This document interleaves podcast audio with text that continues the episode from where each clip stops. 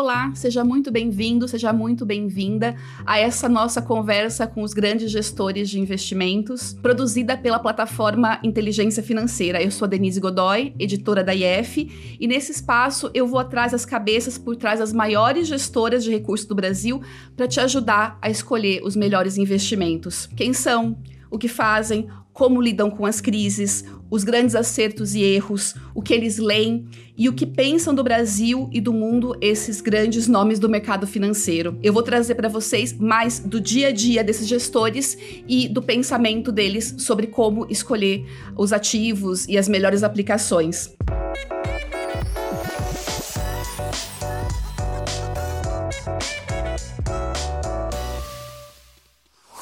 Bom, e antes de apresentar para vocês os nossos convidados do episódio de hoje, eu quero te chamar para acessar a plataforma da IF e inteligenciafinanceira.com.br e também seguir a gente nas redes sociais procurando por arroba SigaIF. Recado dado, agora eu quero apresentar para vocês nossos convidados então. Rodrigo Jordano, Leonardo Uram. Eles trabalham na área então de gestão de recursos do Fund of Funds ou Fundo de Fundos do Itaú o Rodrigo na área de local e o Leonardo falando mais do internacional.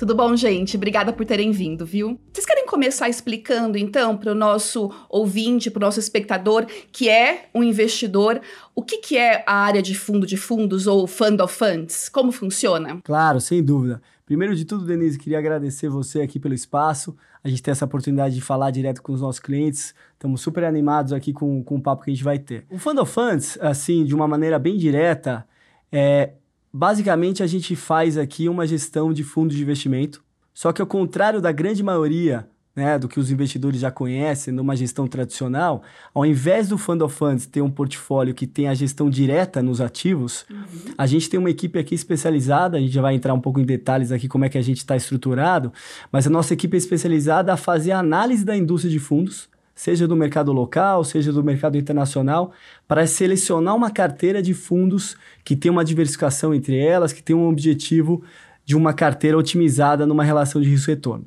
Então, no final do dia, a gente faz aqui uma gestão de fundo de investimento, só que a nossa carteira, você vai ver, ao invés de ativos, você vai ver fundos de investimentos. E aí, óbvio que a gente vai ter, vai ter uma série de estratégias, né? A gente vai ter uma estratégia no mercado local de multimercado, de renda fixa, de renda variável. Às vezes a gente até constrói portfólios balanceados, né? Com classes de ativos diferentes, mas a dinâmica do of Funds é ter um portfólio alocado em fundos de investimentos. Eu acho que o diferencial para o cotista, no final, né, quando acessa uma carteira de Fund of Funds, é delegar uma decisão né, de seleção de gestores, porque a grande maioria dos clientes tem a capacidade de analisar a indústria, né? Muitas vezes eles são médicos, são pessoas que não são ligadas ao mercado financeiro, não tem nem tempo, né, Sim. de parar e analisar a indústria de fundos. Então ele delega a decisão para uma equipe especializada em fazer isso, e a gente vai ter uma série de vantagens para construir uma carteira que realmente reúna os melhores gestores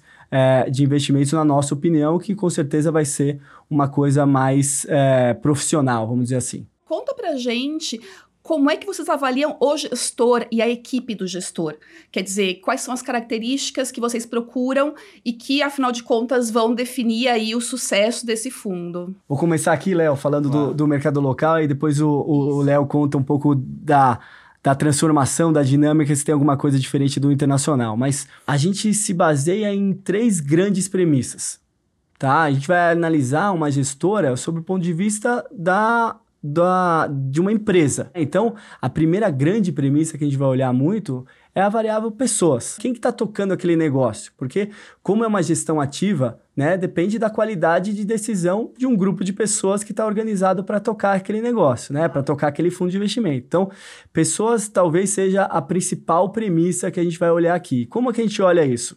Claro, né, uma coisa super intuitiva aqui, né? A gente vai olhar a capacidade daquela equipe, né, o nível de experiência que aqueles gestores já têm no mercado financeiro e não só isso, a gente vai olhar o nível de entrosamento que ele já tem, né, porque muitas vezes a gente acaba vendo gestoras que têm que começam né, o seu projeto com vários gestores experientes, mas que nunca trabalharam juntos. Uhum. Ser sócio né, dentro de uma gestora, pô, é super delicado, super difícil, né? Então, a gente dá muita predileção para um gestor que não só seja muito experiente, já está aqui fazendo isso há muito tempo, mas também que os seus sócios já sejam entrosados, já trabalhem juntos há muito tempo. Né?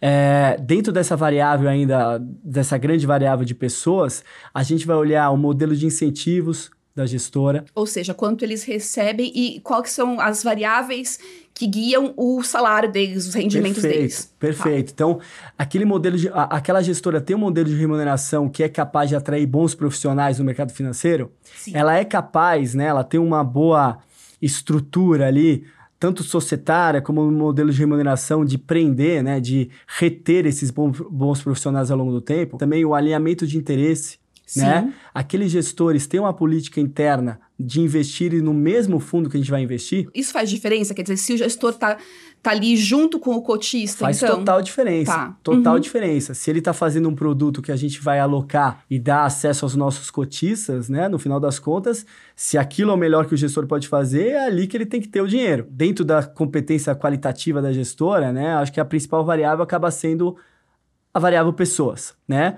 Uma segunda, não menos importante, mas é, é, que a gente olha muito também são, é o processo de investimento daquela casa. A gente vai tentar o máximo possível ter perfis diferentes juntos. Porque se eu fizer uma alocação de oito nomes de multimercado ou de renda variável que tem o mesmo perfil, no final eu estou gerando muito pouca diversificação para o nosso cliente. Para a gente combinar perfis diferentes, a gente vai no último do último detalhe do processo de investimento de cada uma das gestoras para identificar se ele tem alguma fragilidade, se ele é tem algum diferencial positivo em determinado mercado. E aí, com esses perfis, a gente vai tentar combinar é, é, fundos diferentes, né, para gerar uma diversificação saudável para o nosso cotista. Então, vou dar um exemplo aqui. Uhum. Pegamos aqui um gestor local que a gente sabe que a parte de renda fixa dele é muito boa. Tá. Né? A gente tem conhecimento da equipe, a equipe é muito especializada no mercado de juros. Historicamente, ele sempre trouxe bons resultados. A gente já conhece o trabalho bem feito em juros, mas talvez ele possa ter uma deficiência no mercado de renda variável. Ok. Né? Uhum. Com certeza, a gente vai tentar associar dentro de um portfólio esse gestor que é bom de renda fixa com talvez um gestor que seja bom em renda variável. Perfeito. Né? Uhum. E aí unir esses dois que vai gerar uma combinação mais eficiente para o nosso, nosso portfólio. Agora, antes mesmo até da gente pensar isso, o recado principal que a gente quer passar aqui para vocês, assim, sobre o processo de investimento, quando você olha um multimercado ou uma renda variável, né, no final das contas é quanto mais equilibrado for a capacidade de, de retorno que esse fundo vai entregar, quanto mais fonte de resultado diferente, quanto mais capacitado for o fundo para olhar diversas oportunidades ao mesmo tempo, melhor para a gente.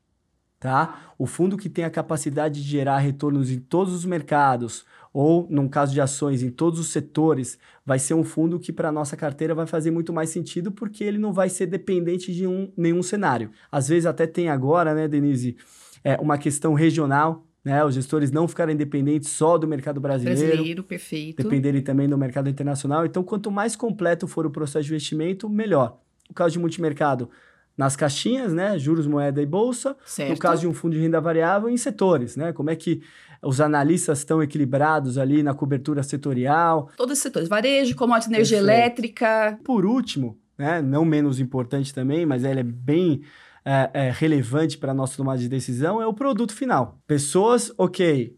Processo de investimento, ok. Mas e o produto? Ele é As adequado? regras do produto, As né? As regras do produto. Uhum. A liquidez, a, o nível de exposição de risco. Aqui é onde a gente vai mais se debruçar para entender. Né? Porque a gestão ativa, como todos os investidores sabem, ela tem um custo é, um pouco maior do que os investimentos tradicionais. Claro né? que sim, claro Porque que ela sim. tem um potencial de retorno maior ao longo do tempo, então ela acaba tendo um custo é, um pouco mais pesado, né? Então, a gente vai gastar muito tempo para olhar o produto se de fato ele gera um potencial de retorno que seja capaz de honrar esses custos entregar a maior parte do ganho para o nosso cotista. Perfeito. Né? Perfeito. Então, aquele gestor que acaba tendo pessoas super ok, processo de investimento super ok, mas o produto dele tem um nível de risco não apropriado, ele pode gerar um retorno um pouquinho mais magro, né? Que vai ser quase todo consumido pelo custo. Tá. E aí a parte final do ganho ali para o cotista vai ser, acaba sendo às vezes mínima. Para não deixar passar a quantitativa,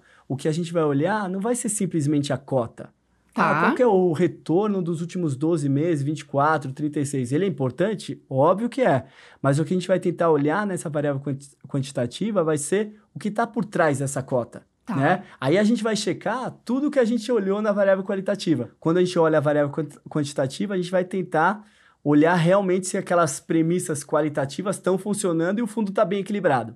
Né? Perfeito. Né? Então. É, eu, é, só complementando, acho que essa parte quantitativa, é, eu acho que um ponto que é muito importante também, não apenas a análise do gestor, mas como é que ele se comporta dentro do conjunto. Por exemplo, quando a renda variável vai mal, quando a renda fixa vai mal, como é que esse ativo ele se comporta? Né? Como é que ele se comporta em momentos de estresse? Tá. E, e não apenas em relação ao mercado, mas em relação aos seus pares. É, é, é, um, é um fundo descorrelacionado em relação aos outros fundos da mesma categoria, porque esse tipo de produto acaba sendo muito interessante na hora da gente construir o portfólio. Né? Na hora da gente combinar os fundos. Então, a, a correlação, essas, essas métricas de estresse, né? como é que o fundo vai em momentos mais adversos, acaba sendo fundamental também na hora de você selecionar o produto, para dentro daquele portfólio específico que você está construindo. Então, acho que esse é um ponto que é, acaba sendo relevante também. Perfeito. E aí, Léo, um, em relação à análise de fundos no exterior, então, de gestores no exterior, tem diferença em relação à escolha dos fundos aqui no Brasil? Como é que vocês trabalham? O processo é muito parecido, né? Da forma que a gente está é, estruturado hoje, é, é, um processo muito, muito parecido em que o qualitativo acaba também sendo mais relevante. Né? A gente tem, no internacional, acho que uma grande diferença é que o nosso time de research, então, o nosso time de análise de fundos fica em Nova York. Ah, e isso é super importante para a gente, porque eles estão lá presencialmente junto com gestores, participando das reuniões presenciais agora. É, é, das conferências, e que tem muitas conferências lá fora. Então, isso acaba que é um grande é, diferencial aqui para o nosso, nosso time, ter esse time lá fora. Tá? É, inclusive, uma parte do time é, composto, é, é, é composta por americanos que, que tem todo um histórico né, na, de análise e de, de, atuação nessa indústria de fundos lá fora. É, acho que uma outra diferença importante é que o mercado lá fora é um pouco mais complexo e um pouco mais diverso, né? Você tem okay. uma diversidade muito maior de estratégias. Perfeito. E você tem mandatos muito específicos. Ah, você tem um fundo que o objetivo dele é atuar apenas no mercado de título de renda fixa de alto risco da Europa. Perfeito. Então, assim, você tem... Ou do Japão. Então, você tem estratégias muito específicas. Então, isso implica, né? Que você tem que ter um tipo de análise um pouco mais... É, é, específica também. Tá? Você precisa conhecer esse mercado, entender quais são os diferenciais desse gestor em relação aos demais. Você tem que conhecer o a gente chama de peer group analysis, né? Ter que conhecer os outros fundos daquele mesmo segmento, quais diferenças entre eles, é, qual o índice de referência que ele busca superar, se existir algum índice de referência. Então é um tipo de análise um pouco mais específica e detalhada. E eu acho que um ponto que também é, é bem diferente, especialmente nos fundos lá fora líquidos, é, a gente tem grandes plataformas lá fora que tem milhares de fundos é, de investimento de diversos segmentos, né? E essa plata essas plataformas, bancos e outras, outras empresas, às vezes eles têm diversos times dentro desse mesmo grupo. Certo. Então é importante você conhecer cada time, você selecionar o time que você acha que realmente tem o diferencial de atuação naquele, naquele segmento específico. Tá? Hoje, Caramba. na nossa plataforma, a gente tem uma quantidade enorme de estratégias diferentes que a gente oferece para os nossos clientes e para cada estratégia a gente acaba tendo poucos fundos que a gente seleciona, que aquele a gente acha que é o melhor gestor, o melhor fundo para aquela estratégia. E, e, como o Rodrigo mencionou, assim, quando você olha a sua cota, né, isso pode, é, principalmente lá fora, quando muitas dessas plataformas, é, você tem gestores que acabam migrando de uma empresa para outra. Então, às vezes, a, a, aquela cota que foi construída ah. é, num fundo, às vezes foi construída por um outro time que não está mais lá. Então, esse é um ponto ah, que é super entendi. importante, que às vezes que o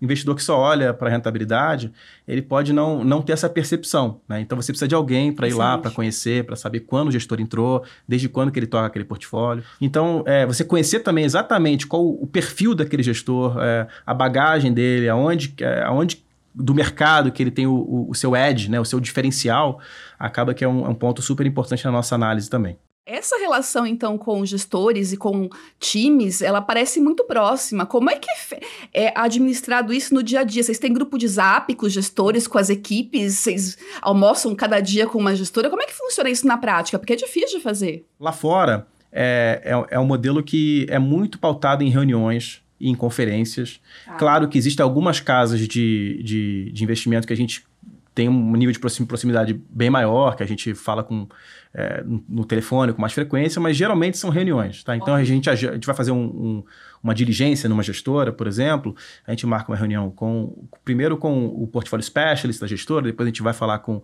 sempre com o, o, gestor responsável pela estratégia, com os analistas, com o time. Então a gente vai fazendo esse processo é, de reuniões formais tá, e, de, e de visitas a essas gestoras. E, claro, participação nas conferências, em todos os outros fóruns que existem é, é, lá fora que te permitem ter essa rede de relacionamentos, que é algo que é, que é super importante. Acho que no Brasil Entendi. é um pouco diferente, né? Você joga beat tênis com não. os gestores? Não? Beat tênis eu não jogo. Mas no final, assim, eu acho que aqui no mercado local, Denise, no, assim, o nosso contato é muito intenso com os gestores, né? Uhum. Talvez aqui até por uma dinâmica do brasileiro, né? Eu acho que aqui um pouco diferente do que o Léo falou, que é mais organizadinho ali, né? Acho que o brasileiro ele tem uma dinâmica um pouco diferente. Acho, que aqui acaba nos ajudando o fato da gente ser muito grande no mercado local, né? Sim. Então a gente tem muito acesso aos gestores. E isso vai nos gerando muita, muito conhecimento de todas as pessoas que estão lá, né? Que acho que aqui o importante, né, no trabalho que a gente faz, não é conhecer o primeiro escalão da gestora, é conhecer todo mundo. Né? Olha, que eventualmente uhum. um segundo, terceiro escalão pode ser uma nova gestora daqui dois anos. Né? Perfeito. Né? E tem vários casos que acabam acontecendo isso, né? Então, a gente conhecendo cada vez mais toda a equipe, não só os principais tomadores de decisão, mas pessoas que estão lá embaixo também fazendo um bom trabalho, que a gente sabe da qualidade, etc. Às vezes pode ser uma nova gestora e com o nosso contato tão intenso, sem dúvida nenhuma, quando ele tiver a ideia de fazer uma nova gestora, a primeira casa que ele vem normalmente é a nossa, para pedir uma opinião, para pedir é, conselhos, e a gente acaba influenciando muito também na construção dessas novas gestoras. Então, o Legal. contato nosso é, assim, quase diário. Então, assim, quando é, vocês fazem, então, essa escolha dos fundos para aplicar, tem a escolha qualitativa, um, a gente diz que a parte de o rendimento anterior não é tão importante assim, né? Porque você, aí você garante consistência para o rendimento futuro também. Mas aí, como é que vocês tomam decisões ao longo do processo, depois que já investiu, de revisar a sua carteira e pensar assim: ó, esse fundo fica, vou sair desse, daquele. Que isso é importante também para o nosso pro investidor claro. que escolhe um fundo de investimento. Um, ele se desespera às vezes, né? Quando ele olha e a cota caiu muito no mês, no outro. Como vocês lidam com isso? Claro, pô, isso é um ponto super importante Denise, assim, a gente tem uma disciplina aqui de pelo menos reavaliar cada case de investimento um ano, tá? Então a gente não passa mais do que 12 meses sem sentar todo o nosso grupo aqui para reavaliar aquele case de investimento que a gente olhou lá atrás.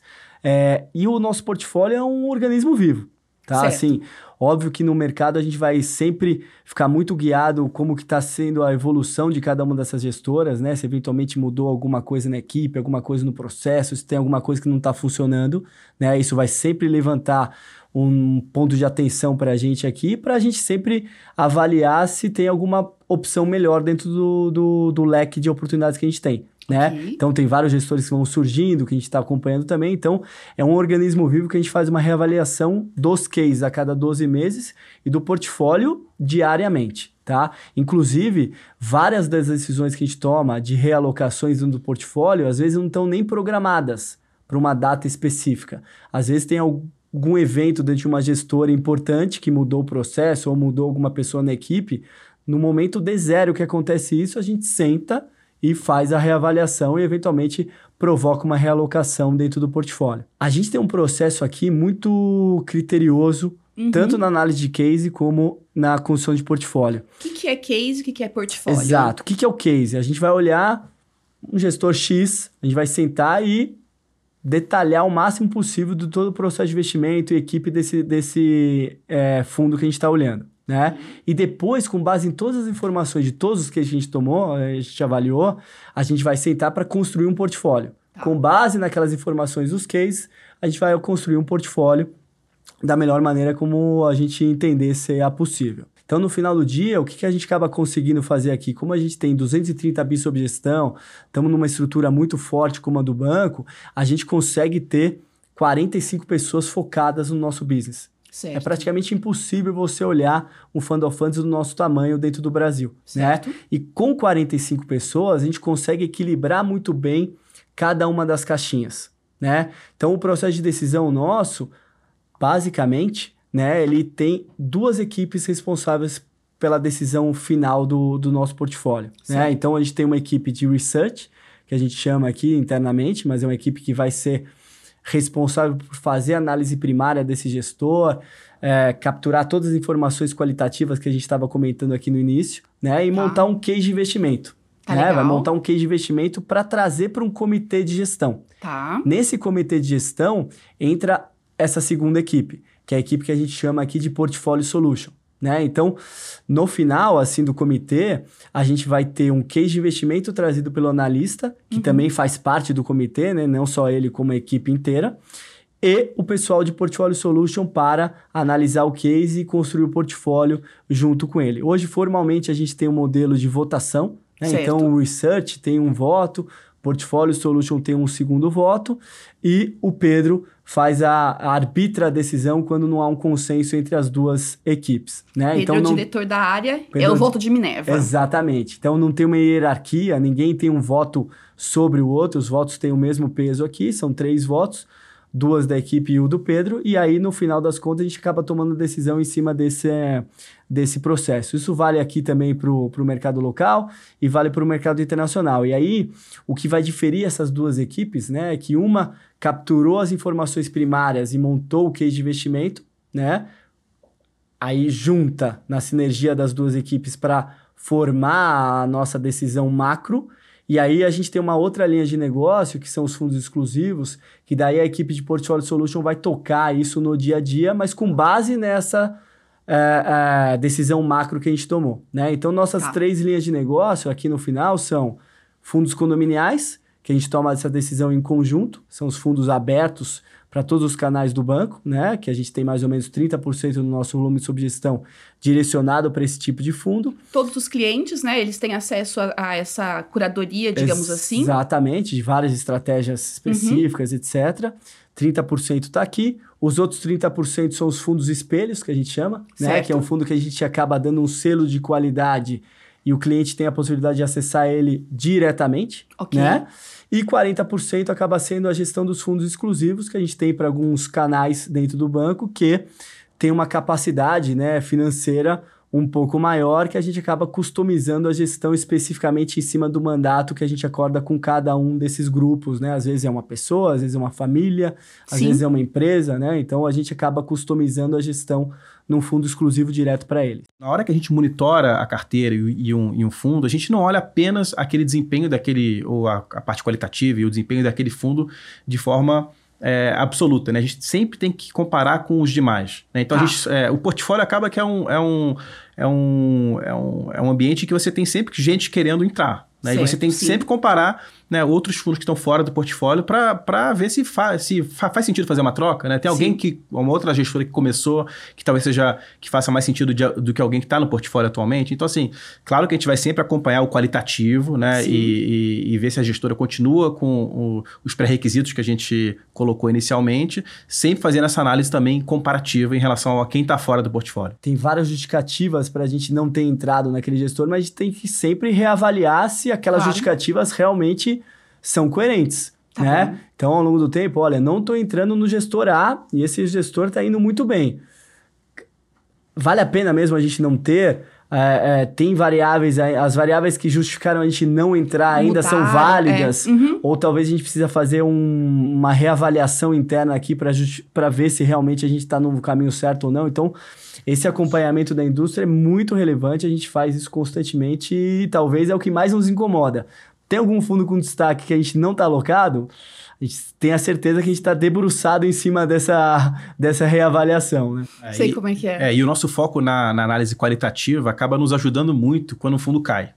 Certo. Porque a gente sempre vai tentar entender pô, por que esse fundo caiu mais do que os demais ou de forma desproporcional em relação ao, ao mercado. Sim. E aí você consegue avaliar se foi um erro de fato de, de, de alguma decisão específica Certo. ou se teve algum descumprimento de um mandato de risco, por exemplo. É, algo, ah, ah, teve alguma, alguma questão específica, esse fundo não deveria estar operando nesse mercado, mas está. Ok. Então, esse tipo de análise acaba sendo muito importante na nossa decisão, se vale a pena resgatar ou não. Perfeito. Então, se a gente tem, por exemplo, o qualitativo é, arrumado, né, nada mudou, foi realmente um, um, uma decisão errada, mas respeitando os limites de risco do fundo, é muito mais provável que a gente vai permanecer se a gente está confiante no qualitativo. Ok. Agora, se houve algum tipo de descumprimento, algum tipo de mudança da equipe, ou se aquela perda vai gerar algum tipo de, de mudança na equipe, de, é, de, de enfim, de descontentamento no time, né?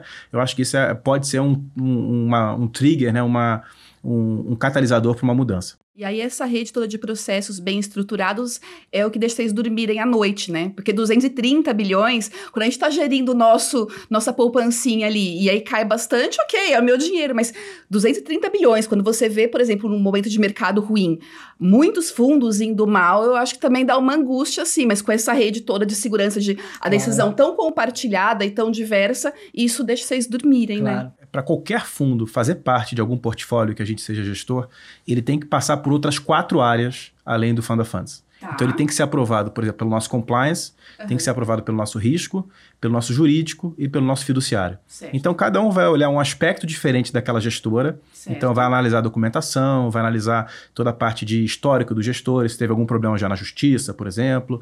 É, vai fazer uma análise, se, o fiduciário, se aquele produto é adequado para os nossos portfólios, para qual portfólio ele cabe ou não cabe.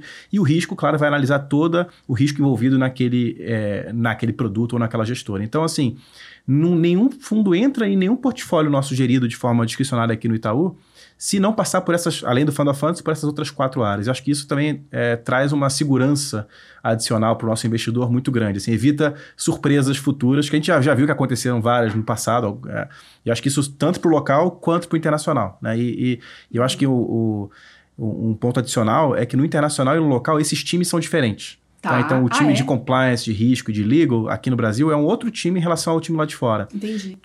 Claro que são perfis de análise um pouco diferentes. A documentação lá fora é uma documentação diferente do Brasil.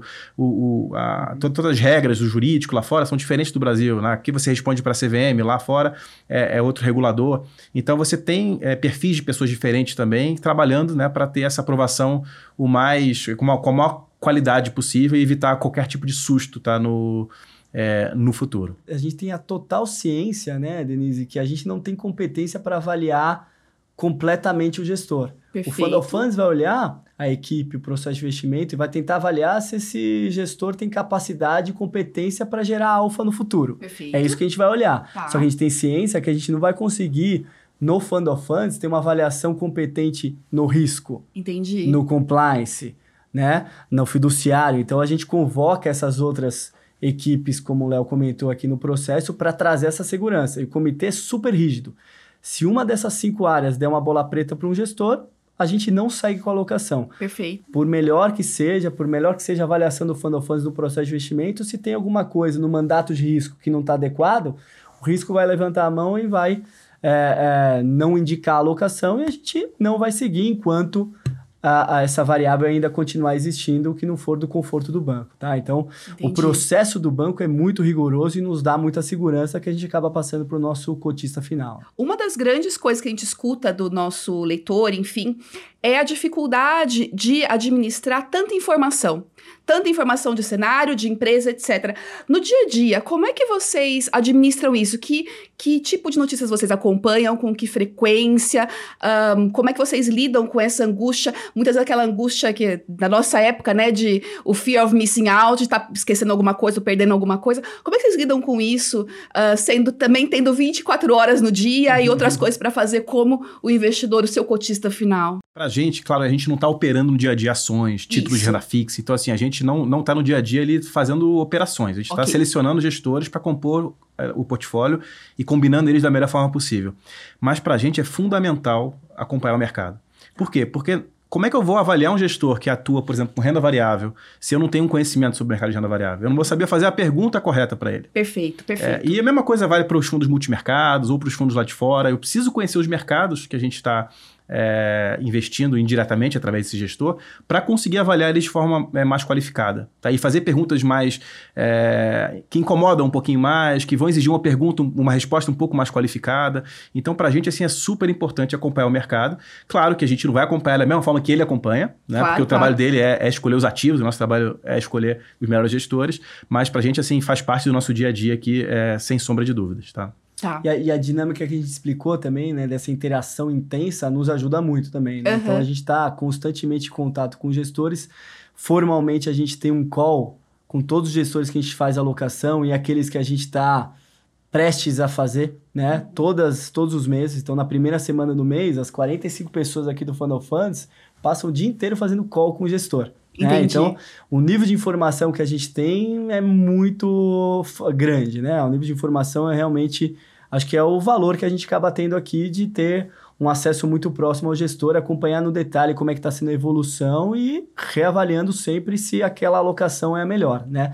O nosso portfólio hoje não necessariamente vai ser o nosso portfólio daqui a um mês. Claro a gente está sempre avaliando e se tiver alguma oportunidade que não esteja dentro daquela carteira que a gente julgue em algum momento isso é melhor, com certeza a gente vai fazer uma reavaliação e vai fazer uma realocação ao longo do tempo. É, e, e- e esse ponto é importante, Uhum. porque se você faz uma pergunta para um gestor, ele te responde de uma forma, você pode usar essa resposta dele para questionar o outro gestor. Mas por que, que você não tem essa Você posição não faz aqui? isso aqui. Então você usa um pouco a resposta de um para questionar o outro e você vai, compara os fundos e você consegue ter uma análise melhor, tanto se aquela carteira é uma carteira de qualidade, né, se ele está com as decisões bem, bem tomadas, mas também você consegue comparar os gestores. Esse cara tem um perfil de investir mais nesse tipo de momento, nesse tipo de cenário, nesse tipo de estratégia e o outro um pouco diferente. Tá? Então essa- essa, essa qualidade de informação também é muito útil para a gente. Tá? Entendi. Então, para o cliente do fundo também que vai escolher um fundo de investimento para investir, como vocês que são clientes das gestoras, né? Então, ele também tem que saber minimamente quais são os ativos que estão naquele fundo. Tem bolsa, tem renda fixa, tem dólar, tem ouro, sei lá o quê, e entender basicamente a dinâmica desses mercados, né? Para você poder avaliar o desempenho, então, de olha, caiu muito porque a bolsa caiu muito por uma questão conjuntural, ou se tem algum problema mesmo com a gestão, né? Isso. Exatamente. A gente não. Claro que o investidor não vai ter o conhecimento pleno Exato. daquela, daquele portfólio, e até Exato. porque é um portfólio que, que tem algum nível de rotatividade, de forma geral. Mas é super importante ele conhecer, primeiro, quem é a gestora. Se é uma, Sim. gestora é, que traz segurança para ele, que é bem estabelecida, que tem um histórico. Segundo, as pessoas, né? Como o Rodrigo mencionou, são aquele fundo. é, as, as pessoas que fazem parte daquela gestora estão lá há muito tempo, né? Elas tocam aquele fundo desde, desde o início, ou são responsáveis por aquela cota. É, e terceiro, eu acho que a estratégia, né? E, e aí envolve não apenas a, é, a política de investimentos em si, se é renda variável, se é renda fixa, qual é a estratégia do fundo, mas também é, a- o risco. Acho que esse é o maior ponto. É é o- acho que é o que a- a- geralmente a, a- a pessoa mais se enrola é na seleção do fundo, porque você vê um, um fundo indo super bem, tá? É, e aí você vai e aloca, mas você não vê, olha, como é que esse fundo performou em outras crises, em momentos mais adversos, né? E aí quando você tem uma crise, você, você sofre um impacto e você acaba resgatando e você tem uma perda permanente de capital. Então acho que essa análise do risco, né, de que você, qual tipo de risco você está incorrendo, é um risco de volatilidade, de, de ou um risco de crédito, Aham. ou algum risco mais de liquidez, né? Acho que são, é uma análise que o, que o investidor tem que fazer na, na hora de selecionar o, o produto e talvez seja uma das mais importantes. Fantástico, fantástico. Isso é muito legal, muito bacana. Porque muitas vezes o investidor ele não tem ah, tempo ou vontade mesmo de acompanhar o mercado rigidamente, ele vai para um fundo de investimento porque ele reconhece então a experiência e como que o gestor, ah, enfim. Adiciona valor aí para essa escolha, mas ele tem que saber minimamente o que ele está fazendo, né? Quem que é o gestor, quais são os ativos para quando oferecerem o produto para ele, ele saber se ele aceita ou não, né? Então, é, eu estou muito feliz assim que a gente tá, vai ajudar o nosso é, espectador com isso. Aí vamos falar um pouquinho então sobre 2022. Como é que tá o trabalho de vocês? Quão fácil tá escolher fundos? Porque a gente tá aí no fim da crise da pandemia. Entrou uma guerra no meio, nós temos eleição aqui no Brasil que também sempre dá uma tumultuada no cenário. E aí, para o investidor brasileiro, agora a opção de investir no exterior em fundos aumentou muito recentemente, né? Como que tá o trabalho de vocês? Quão fácil tá selecionar produtos? Pegando gancho sobre o investidor é, local investindo em produtos internacionais. Eu acho que isso é uma, foi uma revolução nos últimos anos. Né? Eu acho que isso não existia até pouco tempo atrás. Acho que tinham poucos produtos aqui disponíveis de forma abrangente aqui no Brasil. E hoje você tem diversas oportunidades. Né?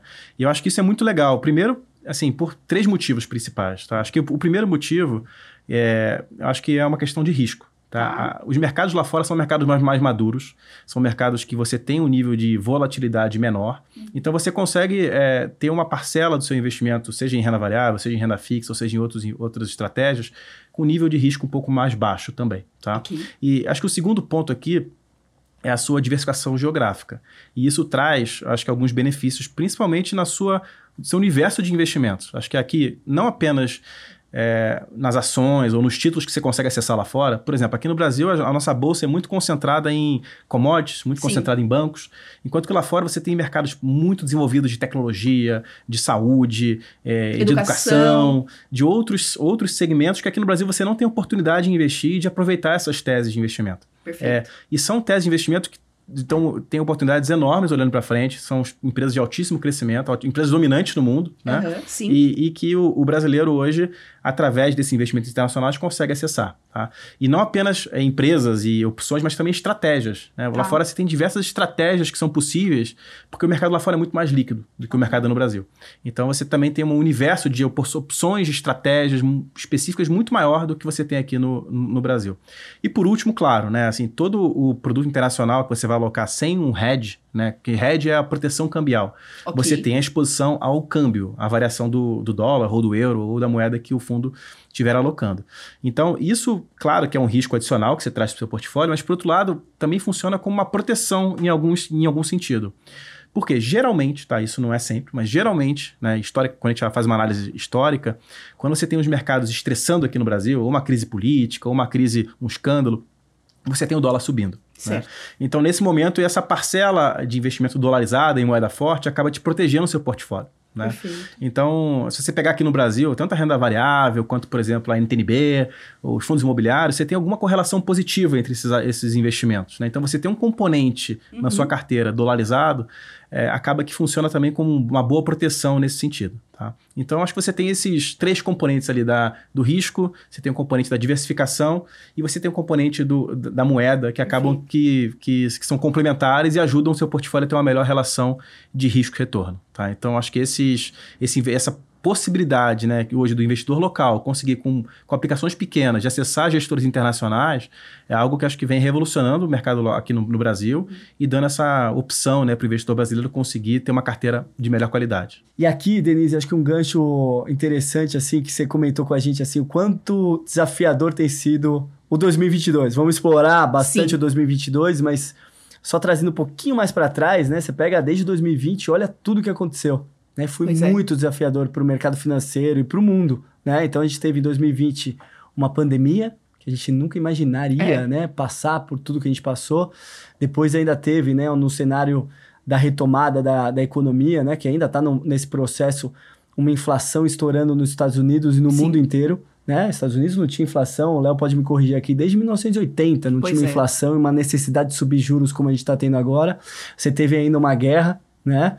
Ucrânia e Rússia agora, é, que gerou mais desequilíbrio ainda no, no mercado como um todo, né? Em commodities, etc. E você tem, como você bem comentou, as eleições aqui no Brasil. Então... Muita coisa para analisar. Muita coisa aconteceu nos últimos anos. E aí, explorando um pouco mais o 2022, e talvez um pouco até de 2021, que foi muito parecido com, com esse ano, a gente está passando na gestão ativa momentos bem diferentes entre as nossas principais estratégias né? Imaginando sendo as nossas principais estratégias multimercado e renda variável, nós estamos atravessando talvez o melhor período de multimercado dos últimos 10 anos, seguramente.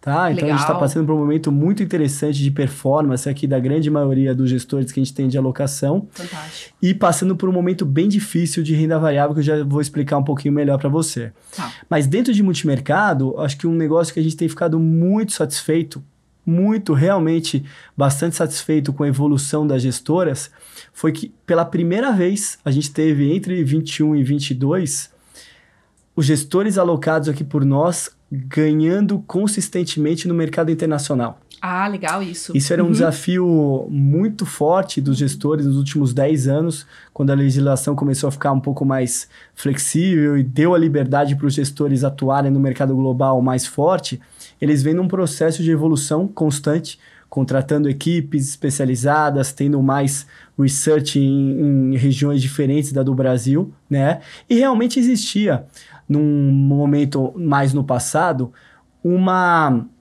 dependência do mercado brasileiro para a gestão de multimercado. Normalmente tá. a gestão de multimercado ia muito bem quando tinha um viés positivo de Brasil. Perfeito. E quando o viés era negativo de Brasil, a gestão de multimercado sempre apanhava né?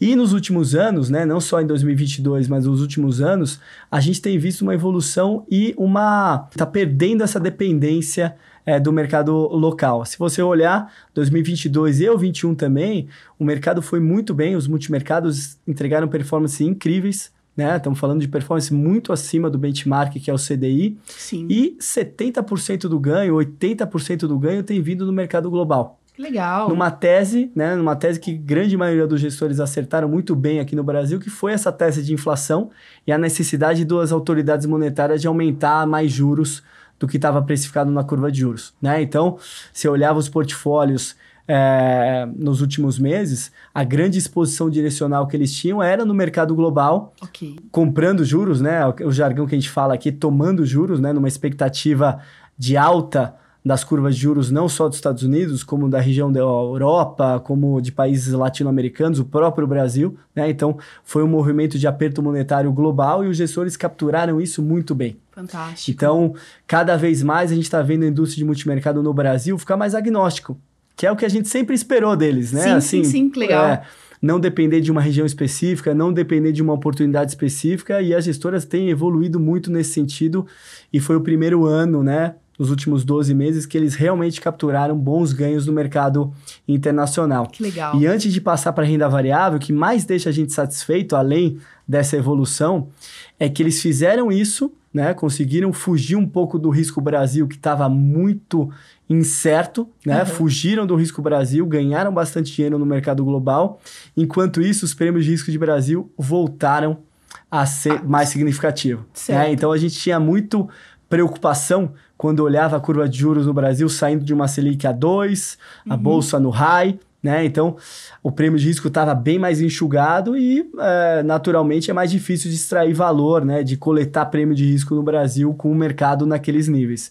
Então eles direcionaram o risco para o mercado global e os prêmios de risco de Brasil foram cada vez mais ficando relevantes conseguiram já capturar esse ganho no mercado global e olhando para frente, a gente tem boa expectativa aqui que, óbvio, não dá para a gente é, é, dizer quando que o mercado no Brasil vai melhorar, vai ter uma convergência de prêmio de risco, mas os prêmios de risco voltaram a estar na mesa, né? E Uhum. É, inevitavelmente, quando tiver um espaço para convergência de prêmio de risco, esses gestores normalmente capturam muito bem esse tipo de movimento. Então, a indústria de multimercado está passando por um momento muito especial. Nós estamos aqui com nossos multigestores, né? Nós estamos falando aqui no começo do semestre agora de, de 22, no começo do segundo semestre, né, perdão, de 2022, nós estamos com gestores entregando entre 10 a 20% nos multigestores. Né? Legal. Tem gestor lá dentro que está entregando 40% no ano, 30% no ano, e o nosso multigestor principal, assim, o grande flagship está quase 18%, os flagships um pouco mais conservadores perto de 14% e os mais consistentes perto de 10%. Certo. Ou seja, a nossa, nossos produtos de multigestores de multimercado estão com uma rentabilidade até agora entre 10% a 20% nominal, com uma Selic perto de 7%. E na renda variável, Denise, aconteceu justamente o contrário. Infelizmente, os gestores de renda variável tiveram bastante dificuldade nos últimos 18 meses, estão entregando um retorno abaixo do Ibovespa, né? Certo. E quando você pega um horizonte mais longo, né, nos últimos 10 anos, a gente até fez vários estudos nesse sentido, é a primeira vez que você teve um viés negativo de bolsa, né, que aconteceu lá em 2021 e aconteceu Uhum. no começo desse semestre de 22, que os gestores acabaram entregando uma performance abaixo da já ruim performance do Ibovespa. Bovespa. Normalmente, como eles têm muita capacidade de construção de portfólio e concentram seus, seus mandatos, né, seus fundos em, em empresas de mais qualidade, principalmente nos momentos negativos, é onde eles performam melhor. Né? Porque essas empresas, por terem essas qualidades acima da média de mercado, elas acabam sendo mais defensivas em momentos negativos. E é a primeira vez que isso não aconteceu. Então, no final, assim, te- estendendo um pouquinho mais o 22 para desde 2019 para cá, os gestores na nossa visão, eles tiveram uma mesma tese de investimento nesse período inteiro. Tá. E em 19 e 20, essa tese funcionou muito bem. Ok. Né? Então, você pega os gestores de bolsa no Brasil, hoje em dia os portfólios deles não estão em bancos, não estão em commodities, e estão muito concentrados em empresas mais de crescimento. Essa era a tese, então, né? Fui desse tradicionalzão aí, commodities, bancos, etc., para buscar é, investimentos em setores com maior potencial de crescimento. Empresas com maior potencial de crescimento Ok. de, de receitas ao longo do tempo, né? Então, essas empresas inevitavelmente acabam sendo empresas mais ligadas a consumo, Ok. ligadas a uma plataforma eletrônica que tenha dentro do seu mercado alguma coisa disruptiva, né, que Sim. vai ganhar share ao longo do tempo. Foi muito bom ter essas empresas em 19 e 20. Os gestores foram muito melhor do que o índice Bovespa nesse período, mas talvez ali a, a, a não adaptação a uma mudança de cenário acabou gerando que essa mesma tese de 19 e 20 foi tão bem, está sendo ruim em 21 e no começo de 22. O aperto monetário aconteceu e de uma forma muito mais forte do que era previsto. Como os juros acabou subindo muito mais do que era previsto, você teve a zero de jogo uma realocação né, de renda variável para renda fixa, então o fluxo ficou negativo para a bolsa, que atrapalha Isso. o mercado acionário como um todo. E o impacto desse aumento de juros para esse tipo de empresa, consumo ligado à tecnologia, como tem um valor mais esticado, né, a relação de Sim, preço-lucro ela normalmente é mais esticada, é, quando você traz isso nos modelos né, do, do- dos fundos que desconta valores futuros de caixa e vem é, é, descontado por uma taxa de juros mais alta, isso impacta muito forte essas empresas. Perfeitamente. Né? Então, Aham. não ter bancos, não ter commodities, que foram os setores mais defensivos dos últimos 18 meses, e ter essas empresas ainda de crescimento, numa época de juros subindo, foi muito prejudicial. O bom sinal para frente é que a gente chegou a níveis de desconto nas empresas que historicamente são muito difíceis de acontecer. Tá, Tá. muito baratas. Tá muito barato, Uhum. né? Assim, olhando uma, uma métrica rasa, mas que quer dizer bastante coisa, a relação de preço-lucro, né, que é tão divulgado, Sim. né, para todos os investidores, a relação de preço-lucro no Brasil do Ibovespa, normalmente ela tem uma média de 11, Tá. tá? Oscilando no intervalo entre 6 a 16. Ok. E hoje, a gente ficou há alguns meses atrás, agora voltou um pouquinho, mas alguns meses atrás, essa relação de preço-lucro no Brasil ficou até abaixo dos 6. Entendi. Então, quanto maior, é, quanto maior esse índice, tá mais cara, e quanto menor, tá Perfeito, mais barato. Perfeito. Entendi. Então, Uhum. mostrava nessa relação de preço-lucro, por essa métrica que a gente olhou, né? é, é, que a bolsa estava muito descontada em preços que historicamente dificilmente ficam. né? Perfeito, Você perfeito. pegar essa referência de hoje, isso só aconteceu em 2008. Uau, Tá, é uma então grande oportunidade, então. Exatamente. Você pega os últimos 15 anos, essa relação de preço-lucro que ficou presente nos últimos meses, só aconteceu lá em 2008 na crise financeira dos Estados Unidos. Legal. Então mostra que a bolsa realmente ficou bastante disfuncional, né? Por todo esse motivo que eu comentei aqui com vocês. É, é, ficou muito barata e olhando para frente, quem está construindo um portfólio hoje de bolsa, não dá para garantir que nos próximos seis meses vai ser bom, nos próximos 12 meses vai ser bom, mas com a disciplina de carregar no longo prazo, parece, né? Tá. Que a gente está num momento muito legal de se montar um portfólio nesses fundos que a bolsa realmente está muito descontada e vem bastante oportunidade nesse cenário. Tá? Então, é um pouco Fantástico. disso que a gente está vendo agora em 2022, o multimercado indo muito bem, renda variável indo um pouquinho mal, mas olhando para frente, os dois ambientes aqui são bem, bem favoráveis. Né? O prêmio de risco voltou para o multimercado no Brasil, né? o prêmio de risco de Brasil voltou para o multimercado, e na renda variável, apesar da dificuldade que eles tiveram, tem muito desconto, muita oportunidade no mercado acontecendo daqui para frente. Entendi. Isso significa que vocês, então, estão escolhendo mais produtos de renda variável agora para alocar dinheiro? É, essa, essa é uma decisão que a gente acaba não influenciando Hum, é, no portfólio do cliente, né? Ok. A gente é muito especializado aqui no recheio das classes de ativos, Tá mas a decisão e a recomendação, se é para ter mais bolsa, menos bolsa, tem outras áreas competentes aqui no banco que fazem isso. Mas, assim, se a gente pudesse, na física, dar um conselho, né? Acho que está um bom momento para a gestão ativa como um todo, né? E talvez, se você tem uma possibilidade de ter uma, uma partezinha do seu dinheiro mais orientado para o longo prazo, investir nos gestores de bolsa agora parece ser uma oportunidade interessante. A gente até brinca aqui dentro do, do FOF, né? Que o mercado financeiro é o único lugar, né? Que quando ele entra em liquidação, as pessoas fogem da loja. Exato. Né? Que é uma coisa que é ao contrário, né? Agora que tá a oportunidade, é agora que você precisa entrar. Né? Mas o mercado financeiro, como tem isso, né? Quando fica muito barato, é um estresse de mercado Sim. e às vezes o investidor acaba se sensibilizando com aquilo de uma maneira negativa e acaba saindo ao invés de entrar, que é justamente quando ele vai pegar as melhores oportunidades de preço. Acho que o Rodrigo falou muito bem, né? O 2022 está sendo um ano bem desafiador para o mercado de forma geral no Brasil, mas também lá fora, né?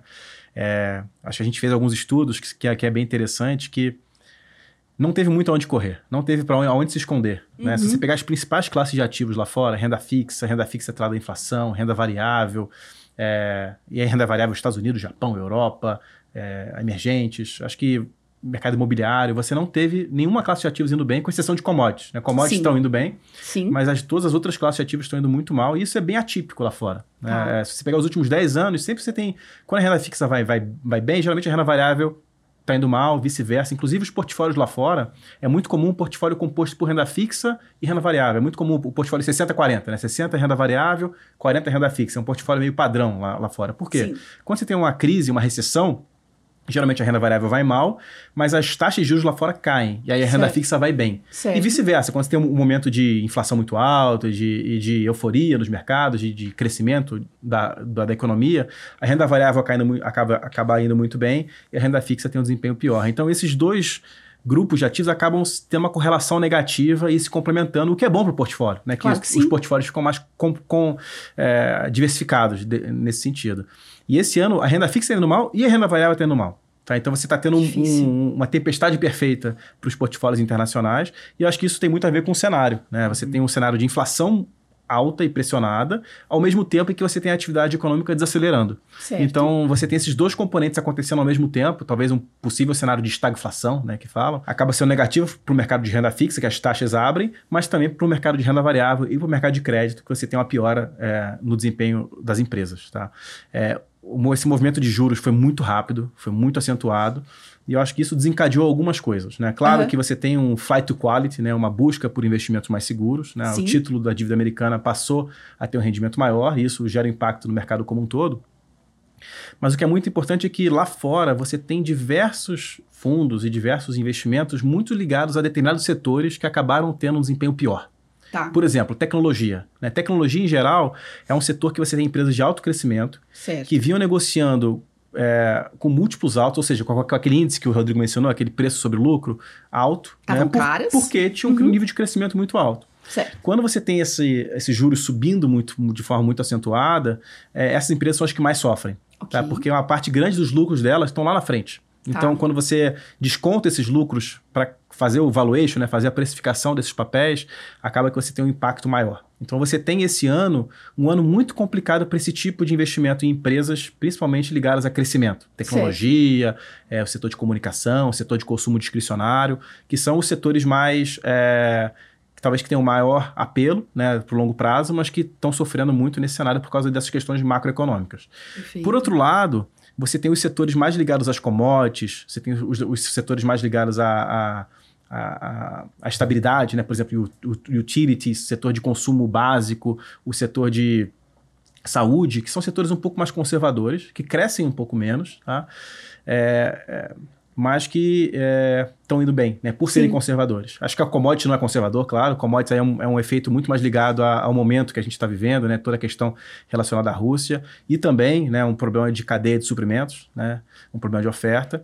Mas esses setores são setores que, em geral, os gestores têm menos exposição. Tá? Então está sendo um ano mais complicado do ponto de vista de gestão ativa, parecido com o que o Rodrigo mencionou no Brasil, né? Que os, que os fundos não estão muito alocados em commodities em bancos. Lá fora também, né? Os setores ah. costumam, é, os setores, os fundos te, acabam tendo umas tem trabalhado com uma exposição um pouco maior nesse setor de tecnologia e setor de comunicação e consumo que estão tendo um desempenho pior. Tá? Então é, é, é, um ambiente difícil para a gestão ativa e, e não apenas por isso, por causa da, da questão setorial. A volatilidade do mercado está altíssima. Então, ah. assim, é, você pega o mercado de tecnologia lá fora, níveis de risco parecidos com no início dos anos 2000, lá quando teve o estouro da bolha do ponto .com. Então, assim, mercado muito volátil uhum. e, e, e, as empresas com altíssima correlação entre elas, tá? E muito mais ligados a questões temáticas, ou seja, ah, por, por aquela empresa fazer parte de um determinado grupo de empresas, de um determinado tema, essa empresa está indo muito mal igual às outras. Então não está tendo Entendi. muita diferenciação por fundamentos. Tá? Perfeito. Tá? Então isso tem feito com que o, a análise né, fundamentalista, esse trabalho do gestor ativo, é, ligado a fundamento não tem funcionado nos últimos, nos últimos meses, né? até no, no ano. Mas assim, acho que a oportunidade vem para frente. Né? Se você pegar olhando para frente, é, muita coisa muito descontada Sim. e muita desarbitragem, né? Coisas que caíram igual, mas que, claro, que tem uma empresa que tem uma. é muito melhor que a outra e elas caíram igual. Então você tem ah, uma, entendi. uma desarbitragem ali que é importante, tá? Que você Perfeito. consegue, talvez, capturar olhando para frente essas oportunidades se você de fato investir em um gestor ativo. Bom, estamos chegando então no fim da nossa conversa. Tem alguma outra coisa que vocês querem eh, mencionar que a gente não falou ainda? Ah, aqui, Denise, eu acho que a gente gostaria de, de agradecer o espaço que você nos deu aqui. Acho que foi um bate-papo super legal pra gente. E reforçar um pouco o que é o Fund of Funds, né? O Fund of Funds acho que é um, um instrumento para o cliente muito valioso, né? Uhum. Porque a grande maioria dos investidores não tem tempo, bagagem técnica, energia para ficar em cima de uma análise da indústria de fundos e saber eh, selecionar tão bem quanto a gente poderia fazer. Então, Sim. com o instrumento de Fund of Funds, o investidor tem uma alternativa de delegar essa decisão por uma equipe profissional fazer isso. Então, a gente vai selecionar aqui todos os critérios que a gente colocou aqui nesse bate-papo e selecionar uma carteira eh, de multimercado, de renda variável, de renda fixa, seja qual for a alternativa, né? Mas selecionar um portfólio com uma bagagem técnica por trás e todo o esforço que a gente faz aqui para fazer isso. Nosso modelo de incentivo aqui dentro do Fund of Funds é totalmente ligado à performance. Perfeito. Então, quanto mais performance a gente gerar, melhor vai ser a nossa remuneração, que traz um alinhamento com o nosso cotista final muito importante, né? Acho que esse Ah, que é o principal ponto que eu queria trazer aqui. Não, só complementando o que o Rodrigo falou, né? Assim, o nosso, que acho que a gente não, não mencionou isso.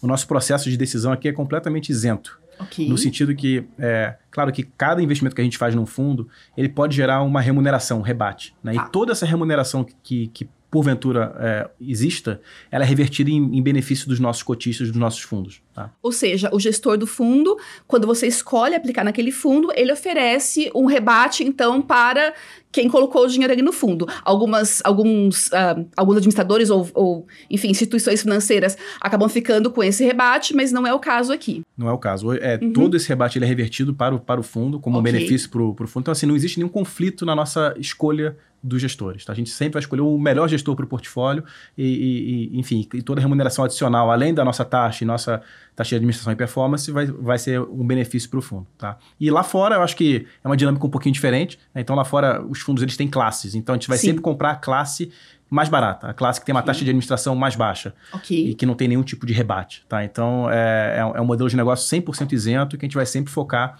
é, no que é melhor para o nosso cotista. Fantástico, fantástico. Olha, eu costumo dizer que a melhor parte do meu trabalho é poder conversar com pessoas como vocês e aprender tanto. Foi uma aula para mim. É, e eu espero que os nossos ouvintes, espectadores, o público da IF também possa aproveitar o que vocês ensinaram, que essa é a nossa missão do, do podcast e também da IF. E aí você, do outro lado, curtiu a primeira conversa desse nosso um, videocast com os grandes gestores? Então aproveita e segue a IF nas redes sociais, no site e também aqui no seu tocador de áudio favorito. Eu volto no próximo episódio com mais uma conversa com um grande gestor ou gestora. Até lá!